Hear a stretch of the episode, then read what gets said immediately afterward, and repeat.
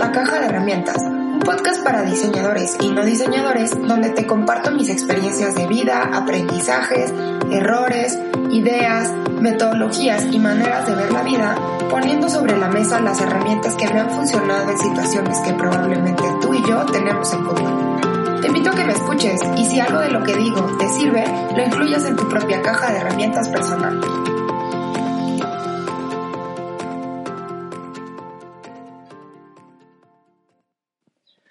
Hola, hola, muchísimas gracias a todos y a todas por estar aquí en un nuevo capítulo de La Caja de Herramientas.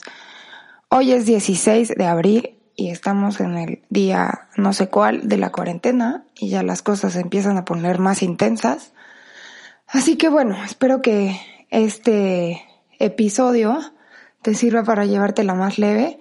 Y hoy tenemos como invitada, es la primera invitada del podcast, lo cual me da muchísima emoción eh, vamos a hacer una entrevista y vamos a platicar sobre un tema que para mí es una herramienta de vida súper importante. Y tenemos aquí a Nora Villegas. Pues sí, Nora Villegas es mi hermana y la verdad está bien difícil presentar a tu hermana, sobre todo cuando es la única que tienes. Y ella me mandó una reseña profesional y un currículum y cosas que yo dijera sobre ella para presentarla pero la verdad es que creo que todo eso que me envió eran, eran las distintas formas que ella ha tomado y yo decidí presentarla en el fondo. Así que después entenderán, sobre todo por, por el tema de este podcast, por qué lo quise hacer así. Nora es una exploradora de icebergs como yo. Y cuando digo esto me refiero a que nos fascina buscar icebergs en la vida, acercarnos y luego meternos hasta el fondo del mar para ver de qué está hecho ese iceberg y cómo es ese hielo. Y la verdad es que muchas veces en esas exploraciones, en el, en el cual nos dicen que somos súper intensas y súper clavadas, pues nos hemos quedado solas en el frío del hielo y creo que ahí es donde nos hemos acercado las dos a darnos la manita para darnos valor y decir, pues ya estamos aquí, pues a darle.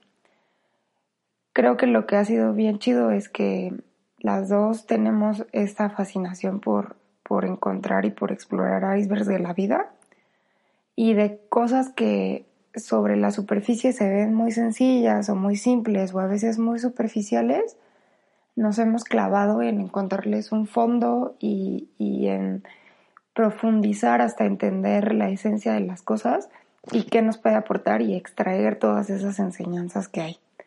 Eh, ella lo ha entendido desde su mirada, desde su historia y desde sus intereses y yo desde la mía particular, que como podrán imaginarse el diseño es una de ellas, pero creo que tanto ella como yo cuando hemos estado o hemos coincidido en este tipo de situaciones donde tenemos que ver más allá de lo que se nos pone enfrente, la verdad es que hacemos súper buen match. Y bueno, pues sin más, empecemos a desarrollar el tema y pues te agradezco mucho Nora por estar aquí. Hola hermana, hola people, hola a todos. Eh, estoy bien agradecida de estar aquí en tu programa eh, y muy orgullosa también de, del trabajo que estás haciendo. Eh, para mí es un gusto estar aquí. Espero que las aportaciones y los comentarios que, que intercambiemos Ale y yo les sean de mucha utilidad bueno, pues el tema de hoy surge de una enseñanza que mi mamá nos dio y que para no transgiversar literalmente sus palabras les voy a dejar un audio para que sea ella quien se los explique. Siempre el observar la vida y el comportamiento de los animales es una gran enseñanza para, pues para mí. Y muchas veces observaba pues la vida de los gatos los gatos que son los gatos de tejado, les decía yo, los gatos de la calle que andan en las noches, suben, bajan, vienen, van, entran a diferentes lugares, comen lagartijas, ratones, se divierten, son como muy libres, no se dejan dominar por nadie y son bonitos también. Y también el otra especie que son los gatos de Angora, los gatos bonitos de pelaje como más elegante, de colores más finos, que pues son los que más fácilmente nos llevamos a la casa. y que pues al vivir en casa pues tienen que tener un comportamiento completamente diferente porque son sometidos a la domesticación. Y pues si son más cómodos, tienen su casita, comen determinado tipo de alimentos. Pero bueno, también de repente el gato de Angora se escapa en la noche o el gato de tejado los viene a visitar, cualquiera de las dos formas. Y creo que es muy importante saberse comportar de las dos maneras ser de repente cuando sea necesario gato de tejado y cuando sea necesario saberse comportar como gato de angora. Las dos modalidades siempre son importantes. No quedarnos ni en el gato de tejado siempre ni en el gato de angora, sino saber moverte de un lado para otro, aunque pues, el gato de angora llegue sucio, chimeco, este, porque se salió a la calle y su pelaje llegó sucio, manchado, incluso hasta lastimado. Entonces, bueno, regresando a este asunto de por qué estamos las dos aquí, les decía que creo que en cierta forma esta metáfora de los gatos fue un modelo de vida para nosotros, la enseñanza que tanto mi mamá como nuestros, mi papá nos dieron.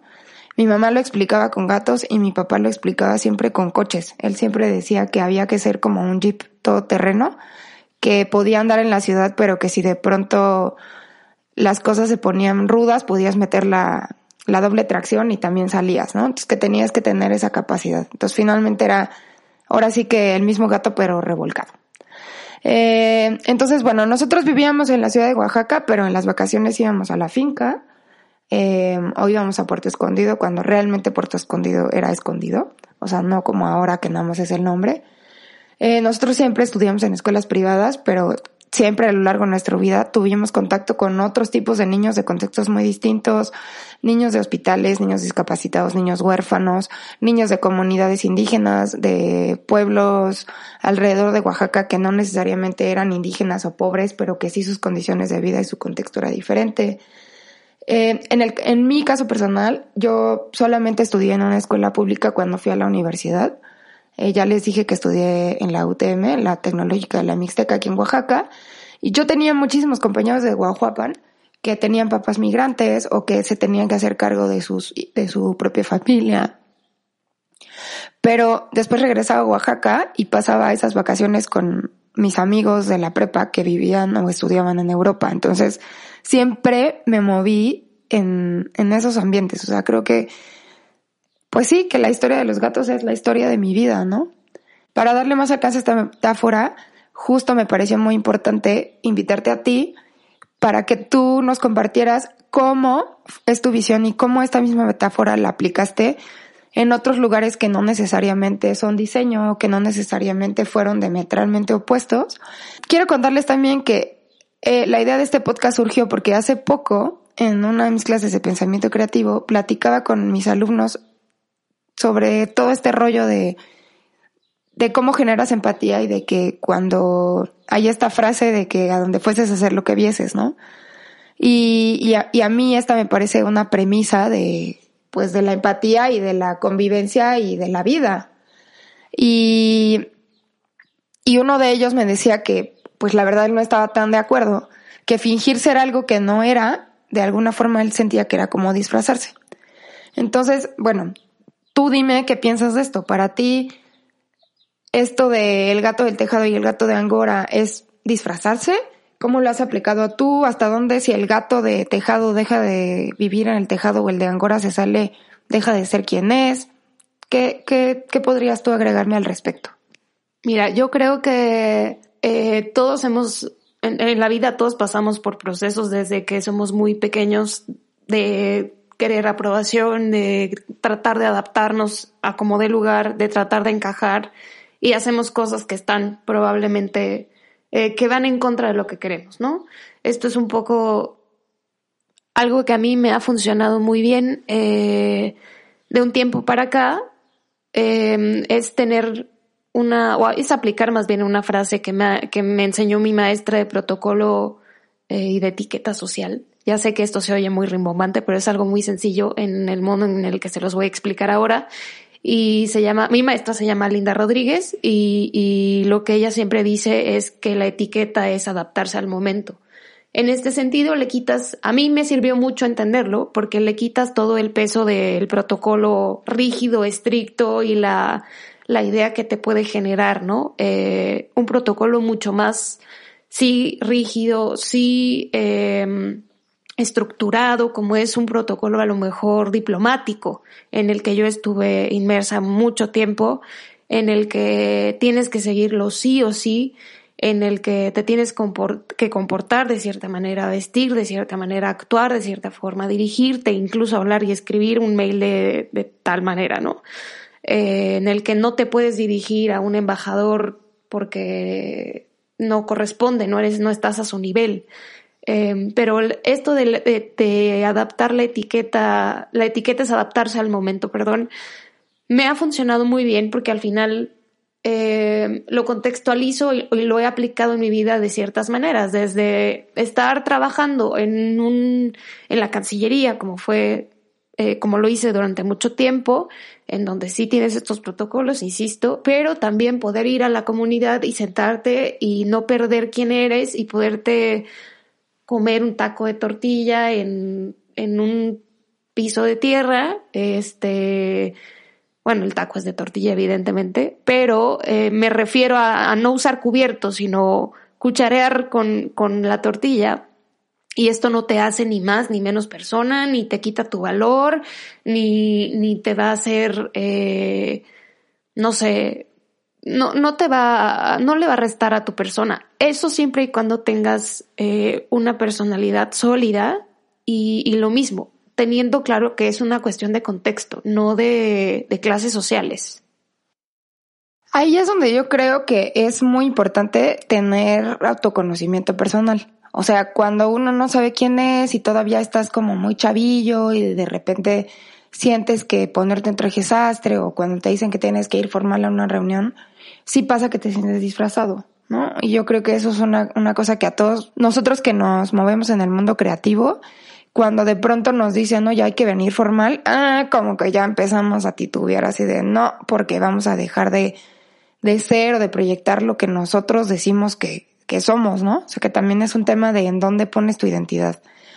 Yo también he aprendido con el tiempo que esto de, de ser gato de tejado y de angora y de moverte de un lado a otro no te hace dejar de ser gato. O sea, el gato sea de donde sea, va a querer cazar ratones y va a ser huraño y va a ser solitario y va a ser dormilón. No importa si duerme afuera o duerme adentro y no importa si, si come croquetas o come un sobre o tiene que cazar. ¿No? O sea, ese es el tema de autoconocer tu esencia para saber que el perico donde sea es verde, ¿no? En tu experiencia, ¿qué dirías o, o, cómo capitalizarías esos beneficios o aprendizajes? ¿Qué ganancias te ha traído aplicar este tema de la ambivalencia en tu vida personal y laboral? Personalmente, yo he aprendido mucho a través, o sea, he, he crecido muchísimo con estos dos contextos, porque tarde o temprano, si pasas más tiempo en un contexto que en otro, o sea, si pierdes ese equilibrio, te pierdes tú. Es un poco como el diseño, creo yo, ¿no? Eh, y tú me dirás si estoy en lo correcto o no. ¿Qué pasa cuando ves una silla preciosa, con unos acabados divinos? O sea, toda ella es perfecta y divina, pero a la hora de que te sientas en una silla de esas de fiesta, de normales, pues es incomodísima, no puedes estar, o sea, no te puedes ir a los dos polos. Tienes que encontrar el equilibrio y decir, a ver, la vida normal, o sea, no se puede vivir siempre en, en el mundo del diseño, digo, qué increíble si así es, ¿no? Pero bueno, no somos todavía, no vivimos en un país nórdico en donde el diseño ya es parte de la vida común de la gente, ¿no? A mí me ha hecho crecer muchísimo. Yo igual reitero, cuando, cuando pasé por el, el camino de Cancillería, hubo un momento en el que sí te pierdes. ¿Por qué? Porque el tiempo que pasé ahí, vaya, trabajando todos los días era mucho. O sea, pasábamos a lo mejor 10, 12 horas al día trabajando. Entonces el tiempo que yo pasaba en mi casa en, con mi vida personal eran, pues, quizá a lo mejor para mi vida personal tenía cuatro horas, dos en la mañana en lo que me arreglaba y dos en la noche en lo que llegaba medio a cenar y medio a dormir. Y ahí fue donde se perdió, digamos, ese calibre. Y por otro lado, también recuerdo muchísimo en, en cuestiones de estilo y, y que, que, es algo que yo también, es un proceso que he seguido y que a mí me hace ser muy introspectiva y me ha hecho eh, crecer mucho como persona. En cuestiones de estilo personal, recuerdo que cuando trabajaba, insisto, en Cancillería, antes de trabajar en la Ciudad de México, incluso antes de mudarme, pues tenía ropa para, muchísima ropa de calor, ¿no?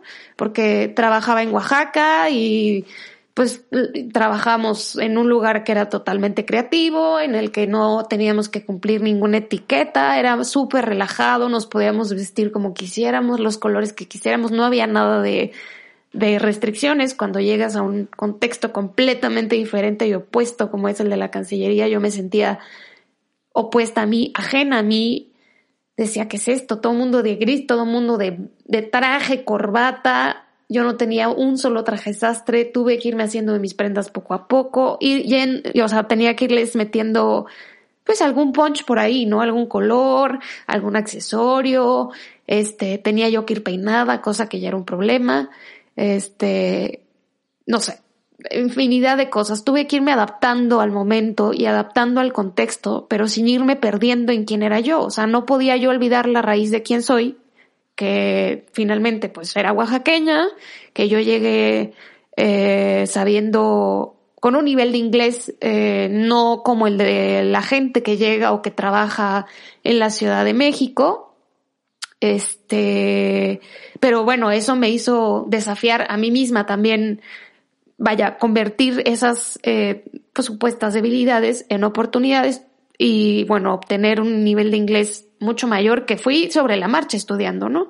También entré sabiendo cero de relaciones internacionales, cero de cooperación internacional pero sobre la marcha fui adquiriendo las habilidades y los conocimientos que se necesitaban a la par de trabajar y lo hice y, lo obtuvimos.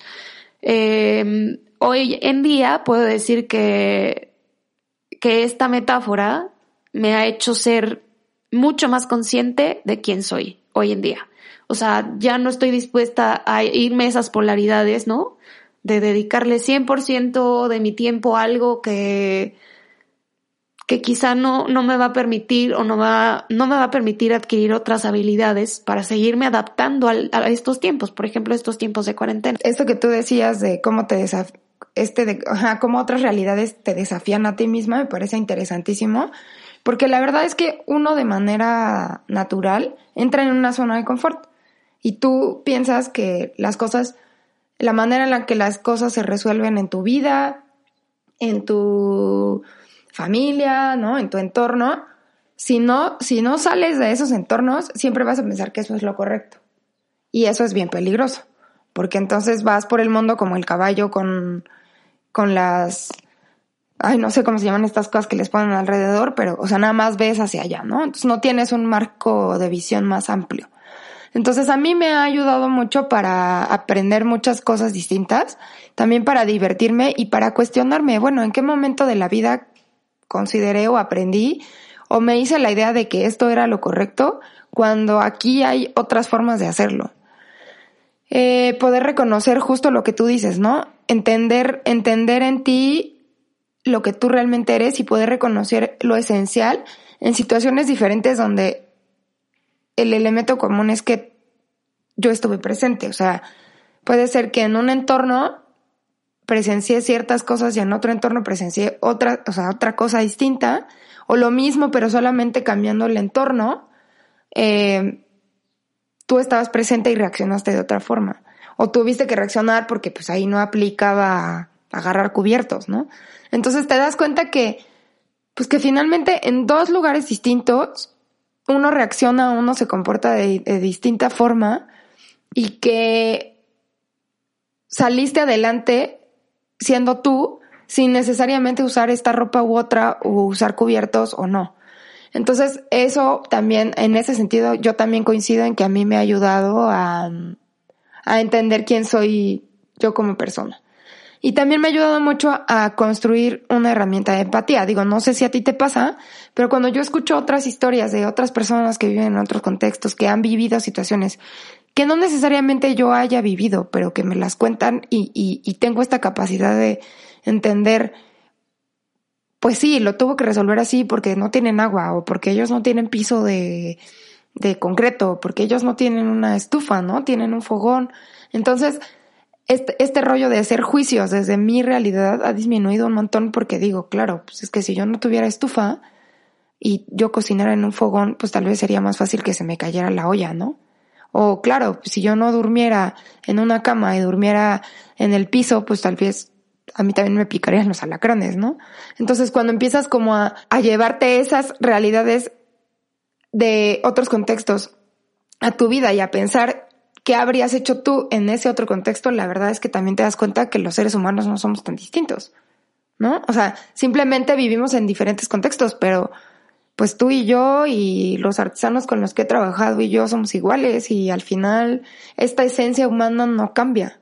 ¿no? Simplemente se adapta a donde estamos. Y, y creo que también es, tú lo mencionabas, o sea, este asunto de la adaptabilidad, me acuerdo mucho de cuando estudias biología que te dicen que es una capacidad de los seres vivos, ¿no? O sea, este rollo de que la planta voltea hacia donde está el sol y se mueve hacia donde hay luz, o si de pronto hay más agua, pues deja de florear, pero absorbe más agua. O sea, creo que también los seres humanos lo hacemos a nivel social. O sea, si, si entendemos que en un, en un entorno no pertenecemos, o si tú vas a una fiesta donde sientes que no hay nadie que conoces, pero escuchas que el eje está hablando de ciertos temas, pues la verdad es que tú terminas también hablando de esos temas porque, pues porque tienes esta necesidad de, de, pues de pertenecer, de convivir, porque no te puedes salir de la fiesta porque te llevaron, entonces terminas un poco adaptándote a lo que hay y diciendo, bueno, pues nunca he ido al concierto de no sé quién, pero mi amigo fulano me contó y entonces digo, o sea, esta necesidad de, de pertenecer y de adaptarse a un entorno donde estás también es de supervivencia. Y ahí es donde creo que también este mm, instinto nos hace transgredir estas líneas donde lo que tú decías, híjole, aquí todo el mundo se viste de traje, pues de pronto yo también me he visto porque pues si no pierdo la chamba, ¿no? Tampoco quiero ser la mal vista. Entonces, también es un mecanismo muy natural que, que, que, que de pronto también hay que seguir, o sea, como dejar fluir, que, que ese instinto nos guíe, porque es una cosa que nos une a todos como, como seres humanos. Ahora, a mí me importa mucho que tú nos des tu opinión eh, o sea, tú has tenido una trayectoria más allá de la Cancillería y de los trabajos que a nivel profesional o laboral has tenido. Creo que tú tienes, eres una buscadora nata que ha, estado explorando mucho cómo es este asunto de, de adentro hacia afuera y de afuera hacia adentro y que eso también tiene un chorro que ver con diseño, ¿no? O sea, cómo a veces em, nosotros transmitimos quiénes somos alrededor de nuestra ropa, de nuestro maquillaje, de la imagen que damos, de cómo hablamos, de las cosas que usamos, o sea, como esta marca personal. Y creo que en el tema de la ropa, luego sí existen estas cosas de que si de pronto eres un poco transgresor en este estilo, entonces dejas de ser tú. Yo siempre he admirado mucho el estilo que tú tienes y la propuesta de expresión a través de la ropa que utilizas, y también muchas veces cuando tú y yo lo hemos hablado, yo te he dicho, es que yo no me siento yo en esta ropa, ¿no? Yo no sé si es algo que le pasa a mucha gente, no sé si es algo que te pasa a ti, o si es nada más una capacidad que vas desarrollando y que yo en este momento tengo, estoy muy instalada como en esta zona de confort, ¿no? Pero sí me gustaría que específicamente en el caso de la ropa, porque fue uno de los puntos que tratamos en esta sesión con mis alumnos de que si ibas a Tepito te tenías que poner otra ropa, ahí dijeron, no, porque eso es disfrazarse. Entonces, cuéntame tú, desde el punto de vista del styling, desde todo lo que has estudiado alrededor de protocolo y de cómo expresas lo que traes dentro afuera, ¿cuál es esta visión de dejar de ser tú o no, o de expresarte sin sentirte disfrazado? Mira, creo que mm, es una pregunta bastante interesante. Uno, porque yo soy, o bueno, me considero una persona en cuestión de estilo hasta eso bastante arriesgada. Mi, la filosofía que yo he seguido, que procuro seguir, insisto, es eh, tratar de adaptarme al contexto, si es un baby shower, si estoy en la cancillería, si aquí la prioridad para mí siempre es que yo me sienta cómoda y segura con lo que use. Sea traje sastre, sea, y traje sastre hablo de eh, lo que interprete cada quien por traje sastre. Es cierto que hay etiquetas, pero yo ya no sigo nada de eso, o sea, no sigo fórmulas, no sigo... Eh, pues sí, no sigo tampoco los lineamientos básicos de un traje sastre es un saco más una fa porque eso me da mucha angustia. Entonces digo, bueno, lo básico es, no sé, una falda lápiz o un pantalón negro y le voy a poner lo que Dios me dé a entender que sea mío o meterle eh, dos o tres statements míos que me hagan sentir segura en, en, esa reunión o en lo que sea que tenga que hacer o en la presentación de un examen profesional, por ejemplo, que ahí sí, pues muchas veces se juegan el, el, el proyecto por, por presentación. Eh, ¿Qué es esta cuestión? A veces lo que los maestros o lo que eh, los profesores quieren ver, pues es tanta capacidad de adaptabilidad tienes, o sea, que no te quite ni te sume ni te reste a tu persona el poder usar un pantalón negro, que te pares con la misma seguridad que lo harías con unos jeans. Eh, por eso, en este sentido, siento que la empatía también en cuestión de estilo es vital. La empatía primero con uno mismo, de poderte analizar, de poderte autoindagar y poder preguntarte cómo estoy hoy. Hoy me siento fatal porque estoy cansado, porque no he dormido, porque he terminado 80 proyectos de noche, porque no he comido bien, porque estoy estresado, traigo una cara de perro y todavía tengo, o sea, no autoexigirte, ya, ya eso, a esos niveles me parecen ya como mucha transgresión hacia uno. Entonces es como, bueno, ¿qué puedo usar hoy que me sirva? Hay que acordarnos que la ropa o los objetos, eh, y tú, eso lo hablo yo desde el punto de vista del estilo, a lo mejor tú tienes otra idea, pero están para servirnos, no para que nosotros seamos esclavos de los objetos. Y lo mismo para comprarlos, ¿eh? Entonces, eh, en, este, en esta cuestión creo que, creo que es vital tener esa conciencia y decir, a ver, bueno, pues las prendas que voy a tener son tales y necesito que me sirvan para estos días en los que yo sé que ya es época de lluvias, que no soporto mojarme, que necesito sentirme cozy porque ya sabes que aquí tu hermana te viene padeciendo lo que son los ataques de pánico y ansiedad, entonces necesita muchas prendas que la contengan y que sean calientitas y que tengan textura soft y que yo pueda usar a manera de, que diga, es como un abracito, que sean suaves, que, que sean eh, apapachadoras para mí y que si estoy en la oficina o que si salgo a la calle sienta que llevo como conmigo alguien que está que está conmigo, más allá de mí misma, ¿no? Que a veces es lo que necesitas, algo que te saque de, de ese rush mental que traes. Yo he tenido la fortuna de, de trabajar con, con, mis mentoras de estilo que, que son eso, ¿no? Que lo que hacen es más bien marcarte las líneas de decirte, oye, esto es lo que se espera de tal estilo, tal estilo, tal estilo. El estilo va cambiando con el tiempo, ¿no? O sea, hoy puede ser un estilo dramático, mañana puede ser como, como yo, ¿no? En algún momento fui estilo dramático y estoy tendiendo un estilo más relajado, más bohemio, porque es un proceso también introspectivo que estoy pasando ahora que estoy en mi intervalo de posibilidad y que estoy buscando muchas cosas sobre mí, que me estoy dando cuenta de muchas cosas y, y tratando de tomar otro camino. No, y eso que dices creo que es súper importante porque porque ahí es donde de pronto creo que es un poco trampa, ¿no? Como este asunto medio tricky de que la identidad es fija y entonces tu personalidad para toda la vida es igual. Y entonces si tú un día usas no sé qué cosa o haces no sé qué cosa o vas a tal lugar, dejas de ser quien eres. No, no, no, o sea, justo este punto que acabas de tocar me parece valiosísimo. O sea, todo en este mundo es cambiante y nosotros también. Y así como hoy te puedes sentir de una forma y se te antoja ponerte un vestido y tacones, tal vez mañana amaneces con muchísima flojera y súper cansado y se te antoja ponerte unos jeans y unos tenis y también eres tú, ¿no? O sea, es como entender que uno no deja de ser uno porque cambie, porque también creo que hay un, rollito que, que a mí ya como que ya no me, ya no me lo compro, este tema de la congruencia de, ah, es que congruente es que lo que dijiste ayer lo sigas haciendo hoy y que en un año sigas haciendo. Mm, no, creo que ya no es así. O sea, creo que para mí esas cosas han cambiado y congruente significa que tú actúes, pienses, seas y, y, te respondas en función a lo que cada día vas sintiendo y que también le des espacio a esos cambios, ¿no? Y que también darle espacio a esos cambios es reconocer que tu esencia no va a cambiar a pesar de esos cambios de forma, ¿no? O sea, el fondo permanece, pero la, la forma puede ir cambiando.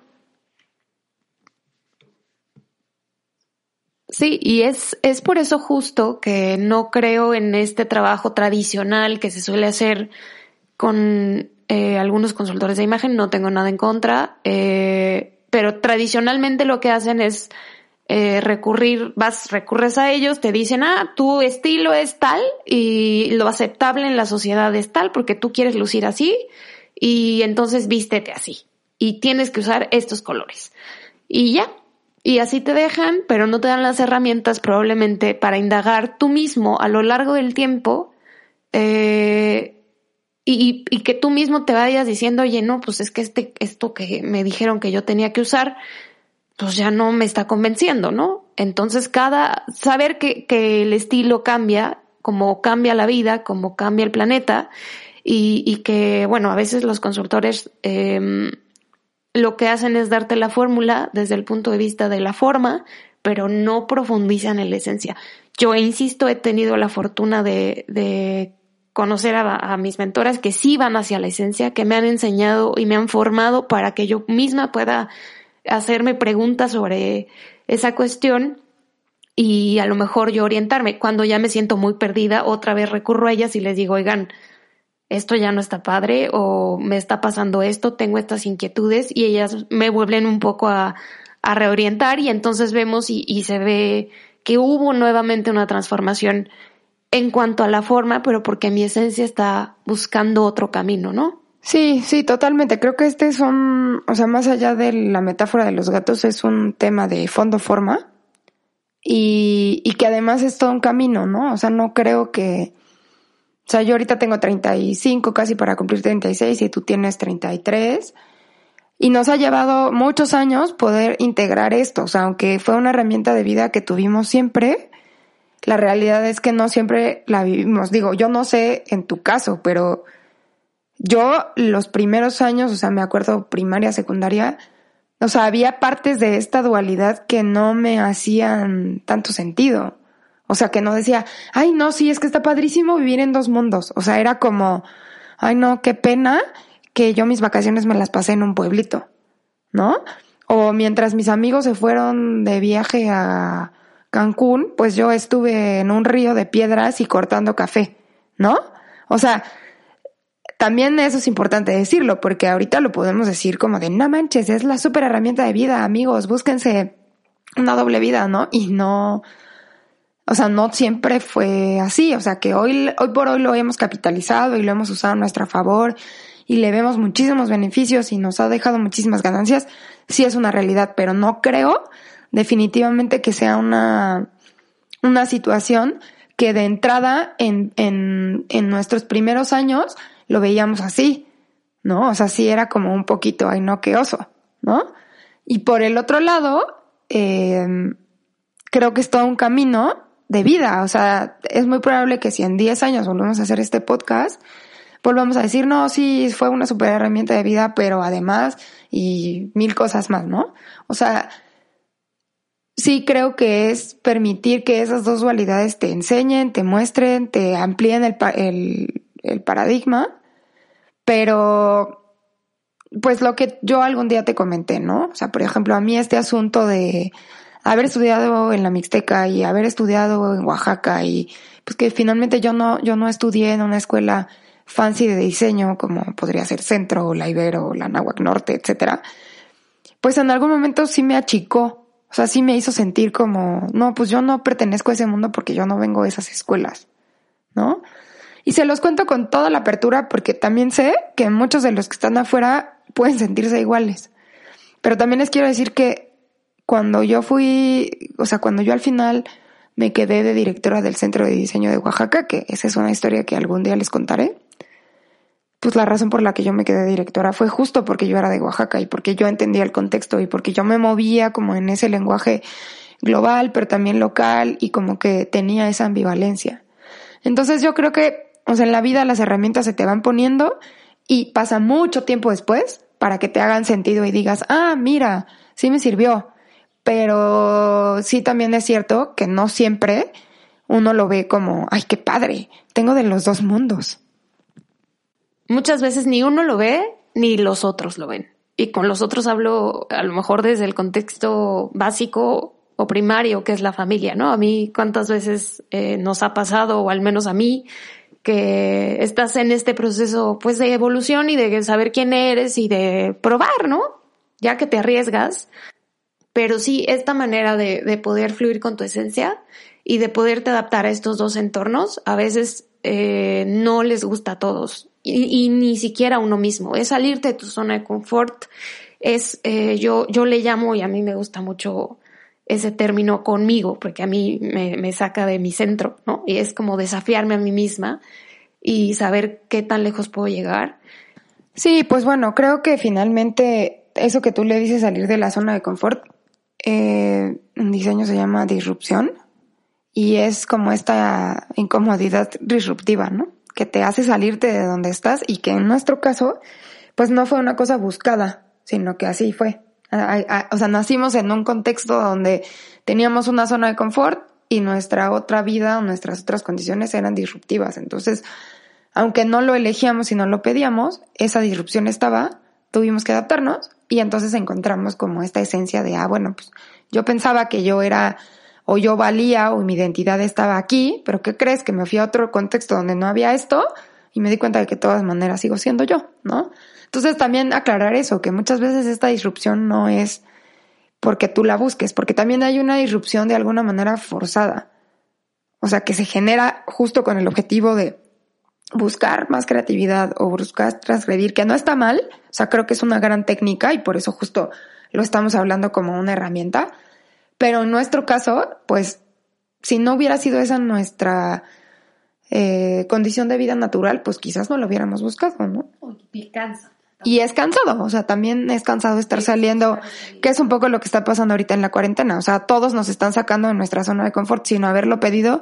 Y en el mejor de los casos estamos encontrando cosas que no conocíamos que están padres, pero también estamos encontrando otras que decimos, pero a ver, por favor ayúdenos porque no sabemos qué hacer, ¿no?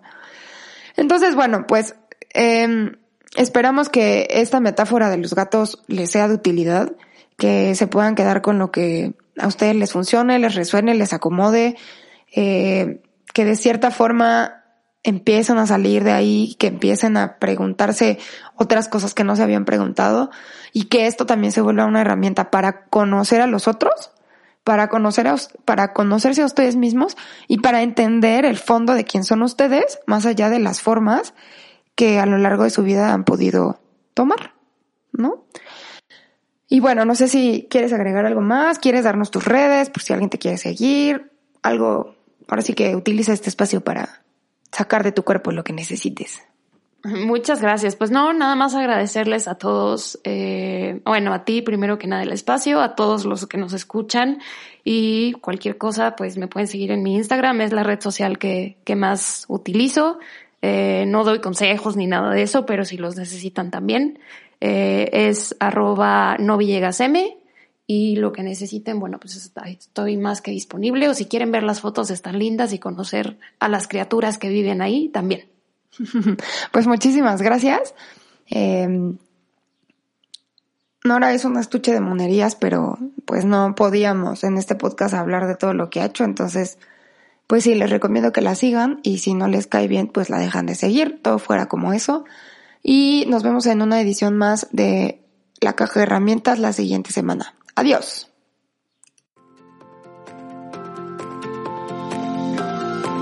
Muchas gracias por escuchar un episodio más de La Caja de Herramientas. Yo soy Alejandra Villegas y la música de introducción y cierre de este podcast es creación y propiedad de Scotia Holmes a través de scottholmesmusic.com y cuenta con licencia de uso de Creative Commons.